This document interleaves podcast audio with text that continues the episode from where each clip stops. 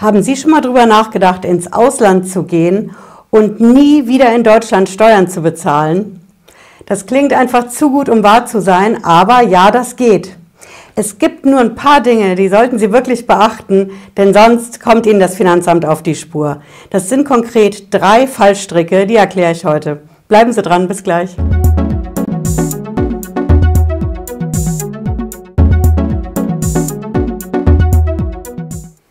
Ich bin Patricia Lederer, ich bin Rechtsanwältin in der Frankfurter Steuerrechtskanzlei Lederer Law. Ich freue mich, dass Sie dabei sind. Wenn Sie neu sind auf dem Kanal, bleiben Sie mit einem Abo auf dem Laufenden. Ich garantiere Ihnen, dass Sie nichts verpassen in Sachen Steuer- und Finanzamt. Und Sie sind definitiv nach jedem Video schlauer als vorher. Ja, wie ist das? Kann ich ins Ausland gehen, nie wieder in Deutschland Steuern bezahlen? Es ist ja wirklich in aller Munde. Die Leute wollen nach Dubai gehen, die Seychellen, die Malediven sind auch ein super beliebtes Ziel.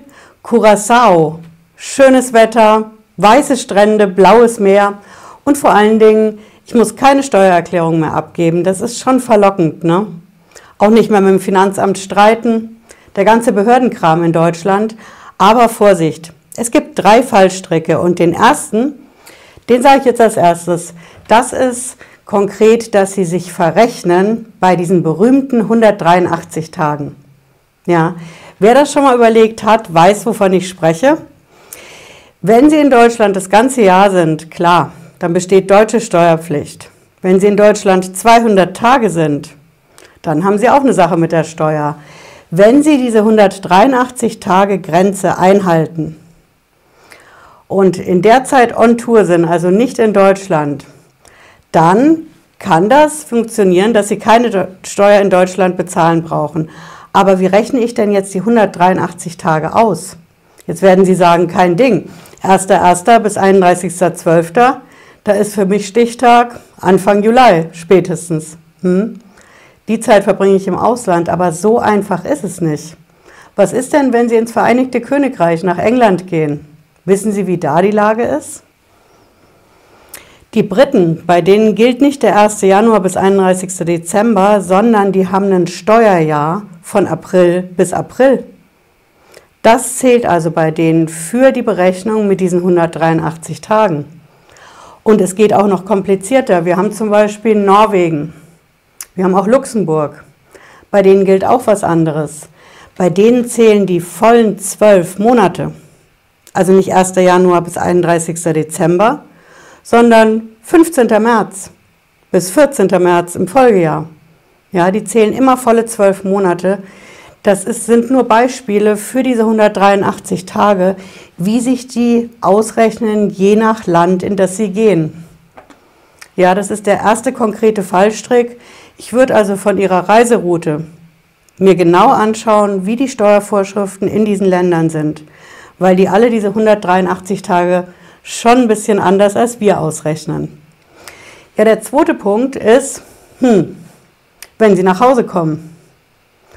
Wenn Sie nicht alle Brücken abbrechen, sondern sagen, ich komme ein, zwei, dreimal im Jahr nach Hause, nach Deutschland, ich will meine Familie sehen, ich will meine Freunde treffen, dann haben Sie ein Problem. Weil natürlich haben Sie die 183 Tage im Kopf, ja, zählen vielleicht sogar mit, aber wie wollen Sie das denn nachweisen? Ja, es ist schwierig. Wenn Sie zum Beispiel sagen, ich bin an der Algarve in Portugal die ganze Zeit, ich bin in einem europäischen Land, will ich damit sagen, dann haben Sie ja eine Bewegungsfreiheit. Ja, von da nach Deutschland, ich sag mal nach Corona, da müssen Sie keine Grenze passieren. Das heißt, Sie können auch gar nicht nachweisen, wann Sie denn genau in Deutschland nur auf Besuch waren oder wieder zurückgefahren sind. Leichter ist es natürlich, zum Beispiel, wenn Sie nach Dubai gehen, dann haben Sie einen Stempel, einen Pass. Ja, damit ist es leichter, das nachzuweisen. Aber sobald Sie in einem Land sind, auf Durchreise oder als Endziel, was eine Bewegungsfreiheit nach Deutschland hat, wo Sie einfach über die Grenze passieren können, ohne Kontrolle, dann haben Sie einfach ein Nachweisproblem. Denn das Finanzamt will natürlich von Ihnen wissen, hm, wie lange warst du dann ganz genau in Deutschland? Und wann warst du nicht da? Und das zu beweisen ist schwierig. Die Diskussion mit, ich habe hier Tankquittungen und Zugtickets, ist mühselig. Ich würde es nicht machen. Und es ist schwer zu gewinnen. Das ist der zweite Punkt. Der dritte Punkt ist, wenn Sie sagen, okay, ich fahre ins Ausland, ich bleibe auch dauerhaft da, ich will aber eine deutsche Einnahmequelle haben, die mir die ganze Nummer mit der Reise finanziert. Also zum Beispiel, weil ich hier in Deutschland meine Wohnung vermietet habe. Entweder untervermietet oder sie gehört mir. Dann habe ich hier ein festes Einkommen in Deutschland und kann davon ganz gut leben auf meiner Weltreise. Auch dann haben sie ein Problem, weil sie ja dann immer noch eine Wurzel in Deutschland haben, auch wenn sie nicht selber in Deutschland sind. Ist die Immobilie, die Wohnung in Deutschland? Ist also auch ein Problem. Das sind konkret die drei Punkte. Bedeutet im Endeffekt, wenn Sie hingehen und sagen, ich will nie wieder Steuern bezahlen in Deutschland, ich setze mich ins Ausland ab. Entweder Sie machen es richtig und kappen wirklich alle Verbindungen, alle Brücken nach Deutschland und lassen sich hier nie wieder blicken. Das muss wirklich sicher sein. Oder Sie sagen, ich will meine Freiheit haben, nochmal nach Hause zu fahren, um Familie und Freunde zu treffen. Aber dann müssen Sie es wirklich minutiös planen, so detailgetreu, dass Sie auch das Finanzamt überzeugen können. Und das bedeutet im Endeffekt, Sie müssen sich genau versichern, wie ist das mit den 183 Tagen geregelt? Nicht nur in Deutschland, sondern in all meinen Zielländern, durch die ich reisen will. Was gilt wo?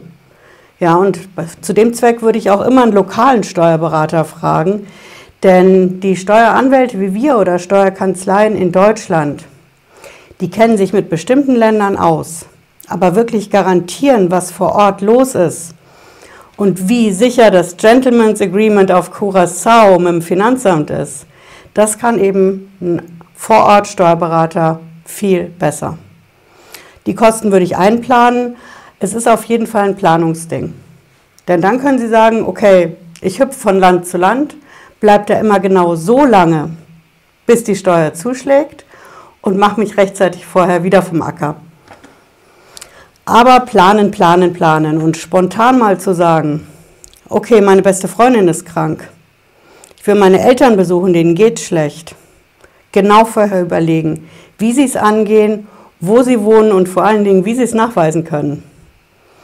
Ja, wenn Sie wollen, hören Sie noch mal in den Podcast rein zur Sendung. Ansonsten, ich hoffe, ich habe Sie schlauer gemacht heute. Wir sehen uns spätestens Freitag 18.30 Uhr, wenn Sie mögen. Bis dahin. Bleiben Sie gesund. Ciao.